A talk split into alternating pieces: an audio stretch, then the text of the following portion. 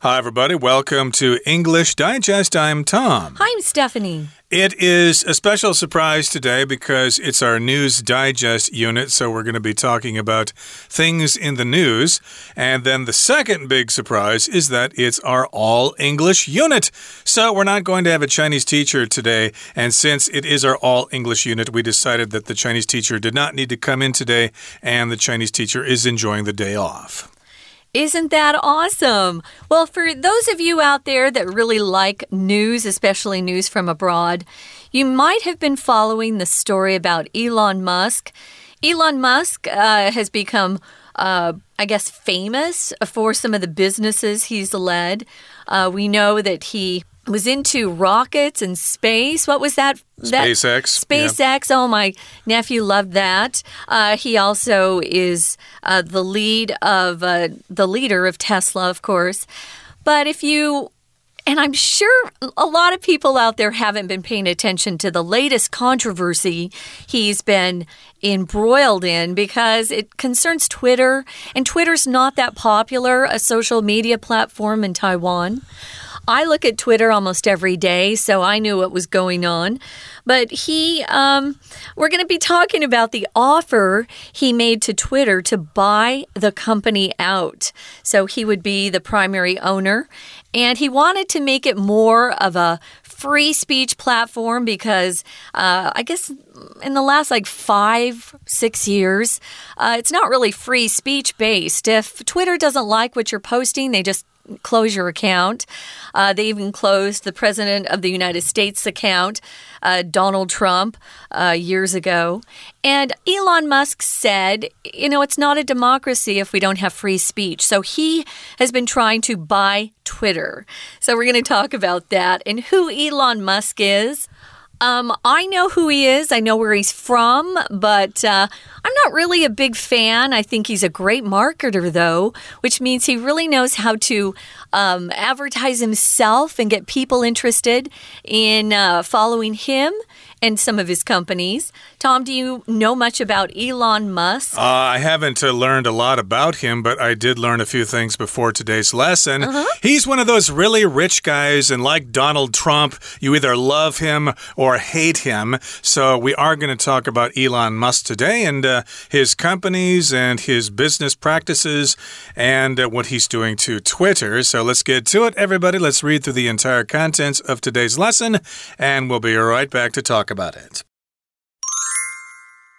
Social media platform Twitter accepted a purchase offer of 44 billion US dollars from the world's richest person, Elon Musk, in April 2022. However, the deal has created friction and sparked heated debate. Musk is known to be a vocal user of Twitter with nearly 18,000 tweets, many of which are controversial. In the past, he has used his social media voice to liken Canadian Prime Minister Justin Trudeau to Adolf Hitler. He also made the absurd claim that a rescuer who saved the lives of several children trapped in a cave in Thailand was a sexual predator. Twitter has worked hard in recent years at being inclusive and promoting what co founder Jack Dorsey has described as healthy conversation. Twitter has taken a tough stance against hate speech and extremist views and has removed posts and banned users who promote such things. However, with Musk's purchase of the platform, it's feared that this might soon be reversed under the pretext of promoting freedom of speech. Musk says he believes social media should allow people to say what they feel without censorship. However, all communities, whether online or real world, have rules about good conduct. When people violate these rules in real life by using their freedom of speech as a way to harm others, they are often shunned. Online spaces are beginning to reflect this more and more, as demonstrated by Twitter's 2021 decision to ban then U.S. President Donald Trump for inciting the Capitol Hill riot. Freedom of speech is a right many people agree should be preserved, but it can be hard to gauge the right balance. In reality, Musk's takeover is unlikely to have much real world effect on Twitter, but it might mean that its millions of users must become more vigilant about fact checking the things they read. Okay, folks, let's take a look at the title. We've got a vocabulary word right there in the headline. If it's a news story, the title is referred to as the headline. And if you're reading a newspaper, you could say, Oh, what are the headlines today? Or what's the headline? So, here in this uh, headline, we've got the word controversial. If something's controversial, and that's an adjective, uh, the noun form would be a controversy. Oh, there's a controversy brewing, or there's uh, some controversy at work that people are all gossiping about. If something's controversial, uh, it just means there's some subject where there's a lot of intense debate. There's some people arguing about it. People are on different sides. You could say that immigration is a controversial issue. Some people think, you know, everybody should be able to immigrate anytime, anywhere, and other people you think, hey, this is this is our country. We want to protect it. So controversial just means some sort of topic where people are on different sides of the issue. Uh, exactly. It's usually something that is quite heated. Uh, like here in Taiwan, you've got lots of controversial issues, and they are so controversial that I don't dare bring them up here. Oh, no. Uh, because I might get some people angry. So that's a, a good uh, demonstration of what controversial is something that's difficult to, to discuss in public. And let's uh, begin by looking at the first paragraph here. It says Social media platform Twitter accepted a purchase offer of 44 billion US dollars dollars from the world's richest person, Elon Musk, in April of 2022, which is this year, of course. Now, you may have heard of Twitter before. Twitter is more popular outside of Taiwan than it is in Taiwan.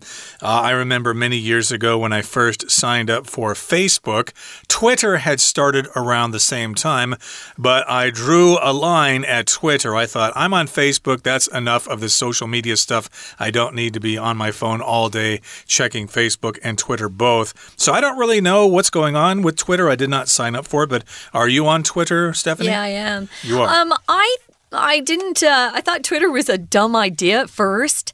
Um, I think Facebook just takes too long, so I was never really very active on Facebook. Uh, Twitter, though, is a great source if you're into news, and I love the news. I always have. So I signed up eventually because I wanted to um, respond to some of the the twit the tweets. That's what we call them tweets. If someone posts something, there's a limit as to how uh, long it can be. There's a limited number of words or letters that you can actually um, use. So that's that's the, the the downfall, I think, or the downside of Twitter. Uh, Facebook, you can just keep typing forever. Uh, Instagram does have a limit, but it's not so short like Twitter is. But yeah, I, I'm on Twitter.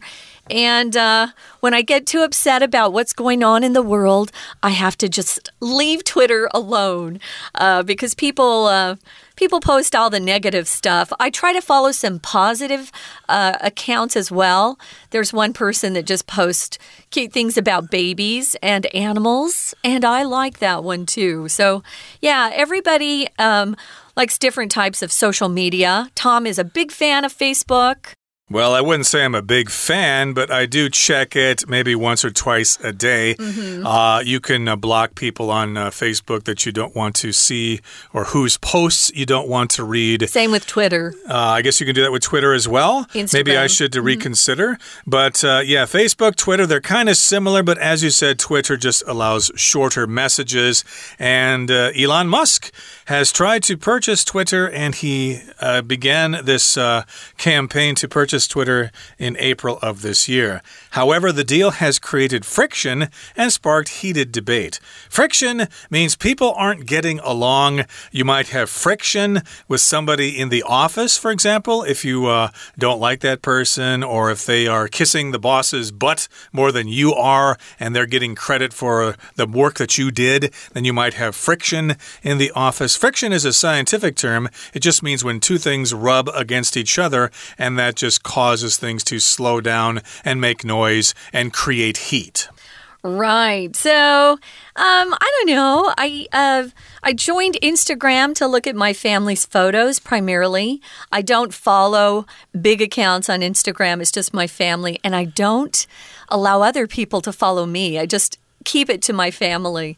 But uh, Twitter, yeah, is all about the news. So, what's happening with Twitter? Well, Elon Musk, who is not American, guys, he's actually from South Africa. Pretoria was where he was born and raised. Um, he now does business, of course, in America, but he's not American. So I just wanted to put that in uh, in our, our podcast here. So he is a businessman, though. Some would refer to him as a magnate or a magnet, which just means he's a big business entrepreneur uh, who has made a lot of money and uh, we've seen it. And a lot of the money he makes comes from the stock market. The stock market um, is influenced by what he posts sometimes. So uh, he's actually been in trouble with the law for um, manipulating the stock prices. oh. So, yeah, he has to be careful. Uh, but he is a very um, well followed guy. He has over 80 million followers on Twitter, which is a ton of followers. Uh, I'm sure anybody out there who even has a million is thinking, wow, that's a lot of people. But he has uh, fans from all over the world. Uh, indeed, like I said, some people love him, some people hate him. Mm -hmm. And yes, he is originally from South Africa. I think he was in Canada for a while, and now he uh, operates in America. And I believe he has American citizenship. Mm -hmm. But remember, he's originally from South Africa. And Musk is known to be a vocal user of Twitter with nearly 80,000 tweets. No, not that many, 18,000 tweets, many of which are controversial. Mm -hmm. So, because we mentioned tweets and you want to talk more about it, then you can use this phrase many of which. So he uh, has made 18,000 tweets, and many of those tweets, many of which are controversial. Some people don't like the tweets that he is posting. Well, that's why he gets a lot of people uh, following him and interacting because what he posts usually makes people mad or they agree. It could be either either side. In the past, he has used his social media voice to liken or compare Canadian, a Canadian Prime Minister Justin Trudeau to Adolf Hitler, who uh, was not a good leader, as we all know. He was in charge of his Nazis and uh, started World War II. So he also made the absurd claim that a rescuer who had saved the lives of several children trapped in a cave in Thailand years ago. Do you remember that story? Mm -hmm. That this rescuer was a sexual predator. He didn't know that for sure. He was just calling the man a name. Uh, I followed up on this story and found out that man took him to court to sue him for lying about him, and Elon Musk won the case. Okay. So the judge and the jury decided, oh, they were just fighting online. And so he didn't really mean that he was an actual pedo, as he called him, a pedo guy, a pedophile. Um, and so Elon Musk tends to win these court cases that he gets involved with. So you could say he has a lot of luck too, because sometimes I think he's not so innocent. Um, when you say something's absurd, you just mean it's ridiculous. Oh, how could you even say that? That's absurd. Um, it's so crazy, it's illogical, it's something that nobody should even be uh, believing or accepting. It's so crazy. Uh, indeed. And, uh, well, that was an absurd claim that he made that uh, one of the rescuers was a pedophile or a sexual predator. And I guess that's just not true. Moving on to the next paragraph here, it says Twitter has worked hard in recent years at being inclusive and promoting what co founder Jack Dorsey has described as healthy conversation. So, yes, indeed, Twitter has been trying to improve itself. If you're inclusive, that means you include everything. And of course, you try to provide all sorts of services and you try to hear uh, the opinions of many different people. Yeah, if you're inclusive, it just means you don't block people from joining a group. Perhaps you're in a, a group or you have a group of friends at school. If you're inclusive, it means you're willing to let other people come and join your group. You don't say, oh, no, you're not cool enough. Uh, you're not rich enough. You're not athletic enough. You're not beautiful enough. You can't join my group. If you're inclusive, you're someone who wants to leave your group open for everyone to be involved. Right now, though, guys, it's time we take a quick break. Again, we don't have a Chinese teacher today, so we'll just take a quick break. Tom and I will uh, sit back, have a snack, and then we'll be back.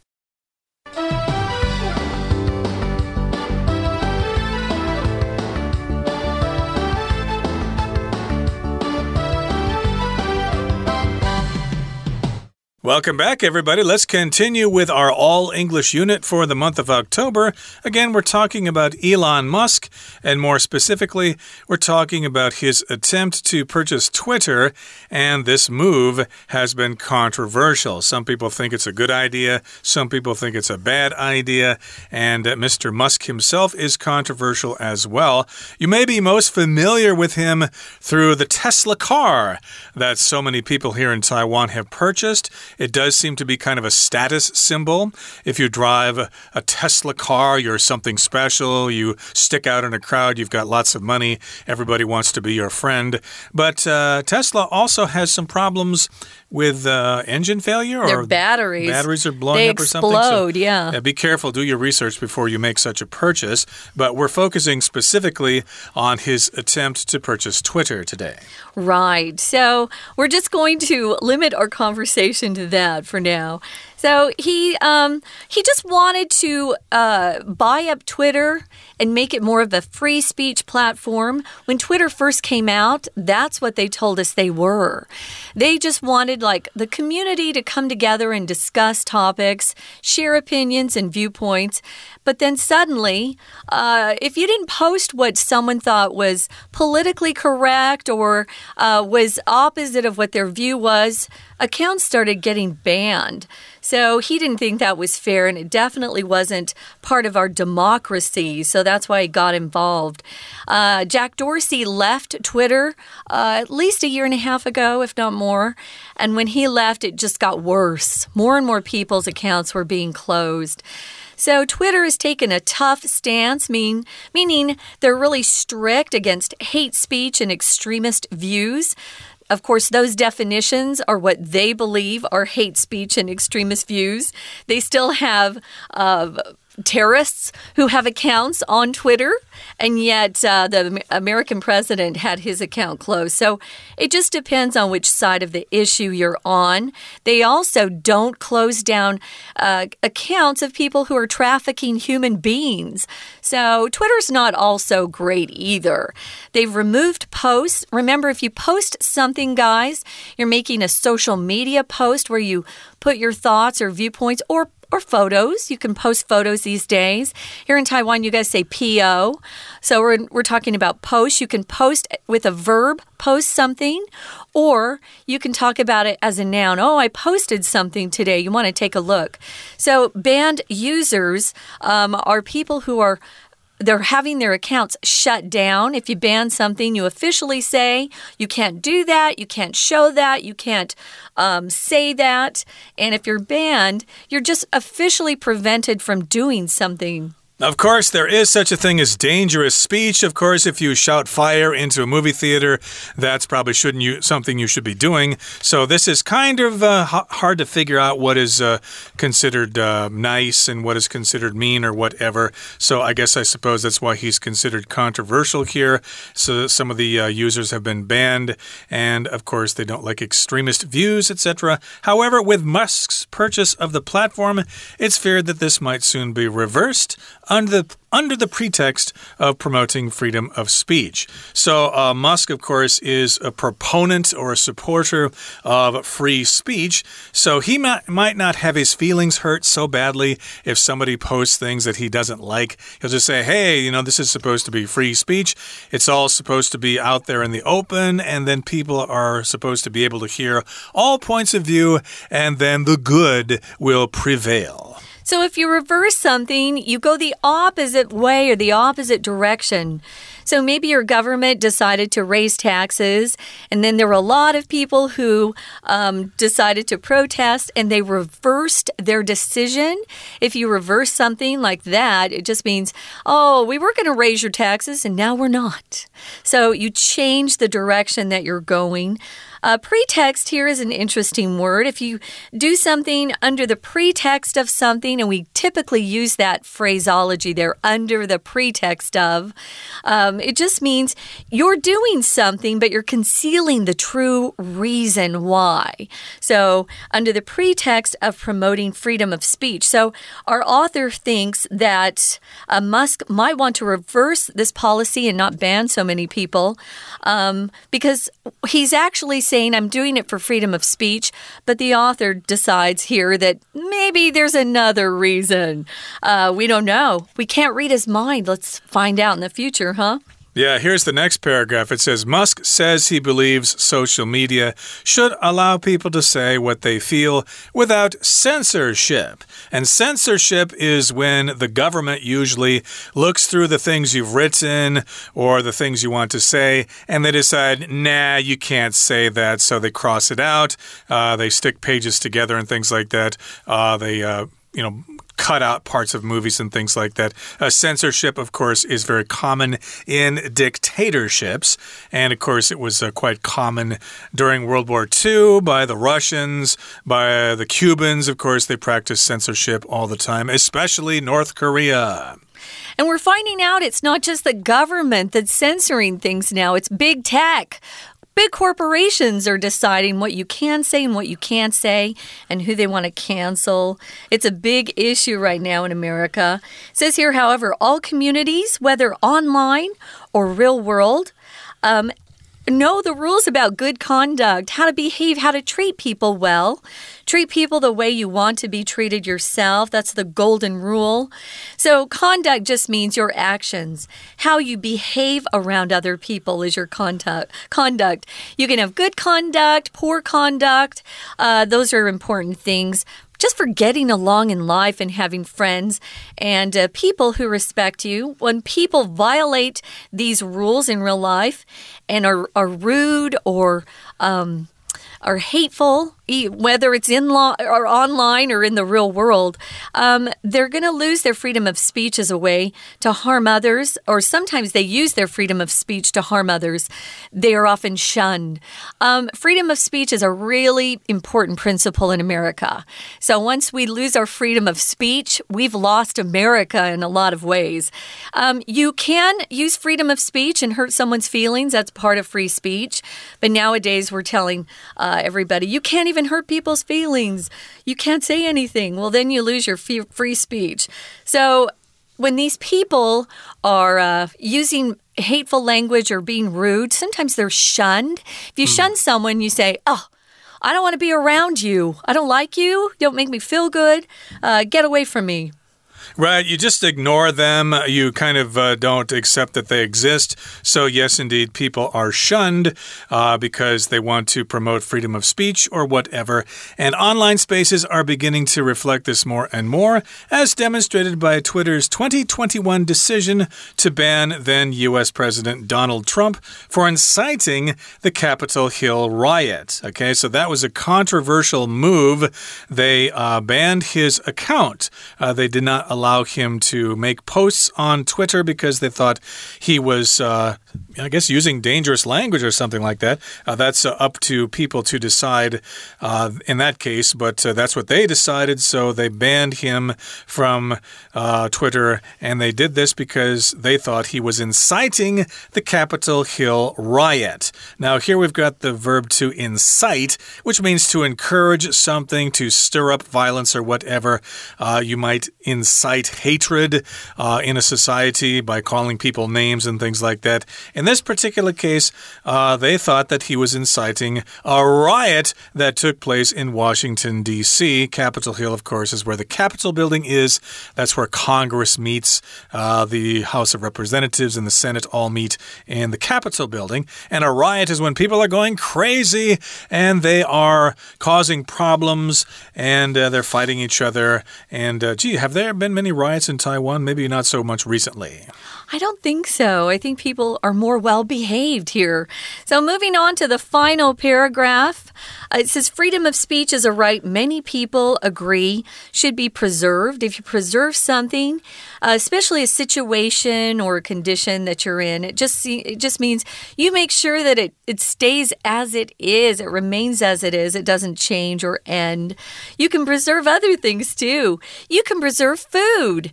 Uh, maybe you have uh, some new vegetables that you want to, to can or bottle so that you can eat them in a year from now. You can preserve them by uh, cooking them in a certain way and putting them in a bottle. You can preserve food. Here we're just preserving uh, freedom of speech, that right to speak your mind, to uh, uh give people your opinion. But it can be hard to gauge the right balance. Gauge here just means measure. Uh, Tom, you know more about gauges because of cars, right? Uh, yeah, gauging can be, well, here, gauge is being used as a verb. It just means to measure something, mm -hmm. and it's very difficult to determine uh, what is free speech, what is dangerous, and of course, that is a problem uh, in society. But uh, indeed, uh, people should uh, speak their minds pretty much all the time. And this is a tricky word here because it's spelled kind of strangely. Yeah. my wife always mispronounces this word. She says gouge because AU. Isn't that ow? But uh, this is yeah. a weird word. We pronounce yeah. it gauge as a verb and as a noun. Uh, the noun would be the actual dials on the dashboard of your car. There's the speed gauge, there's the uh, gasoline gauge. They are uh, indicators of certain specific information. Mm -hmm. But in this particular case, gauge is being used as a verb and basically just means to measure something. Right. Uh, there's also the temperature gauge if your car gets too hot. Um, it'll show that you need to uh, maybe put some water in it or some cooling. Uh, oh, what do you call it? Antifreeze? Antifreeze, yeah. Well, or summer coolant, antifreeze, sometimes they're the same thing. Mm, yeah. I haven't had a car for a while. So, in reality, Musk's a takeover, and that's what we call it when one person comes in or a company comes in and buys up another company. So, there are different owners. That's a takeover. It says it's unlikely to have much real world effect on Twitter, but it might mean that its millions of users must become more vigilant about fact checking the things they read. Well, we'll see what happens, you know? Uh, Musk came out and said he was upset about all the, the spam accounts. Those are fake accounts that people set up. And he said, I'm not getting value because a lot of these accounts are fake. Why would I pay so much for Twitter? So um, it's going to be interesting to see if it does have an effect on Twitter. And hopefully, we'll get some of our free speech rights back on Twitter. But if it's a company, they don't have to necessarily obey our Constitution, which gives us the right of free speech. And of course, you do need to be vigilant all the time. That means you need to be you need to be careful about possible danger or difficulties that might mm -hmm. happen. So indeed, yeah, every time you read something on the internet, it's just hard to know what is true and what is not. So yeah, you need to check your sources before you make any conclusions, and you need to do that on Twitter as well. Okay, that brings us to the end of our all English unit for the month of October. And hopefully, we encouraged you to talk about free speech yourselves and learn more about Elon Musk and SpaceX and Tesla and all that good stuff. Mm. So, from all of us here at English Digest, my name is Tom. I'm Stephanie. Goodbye. Bye.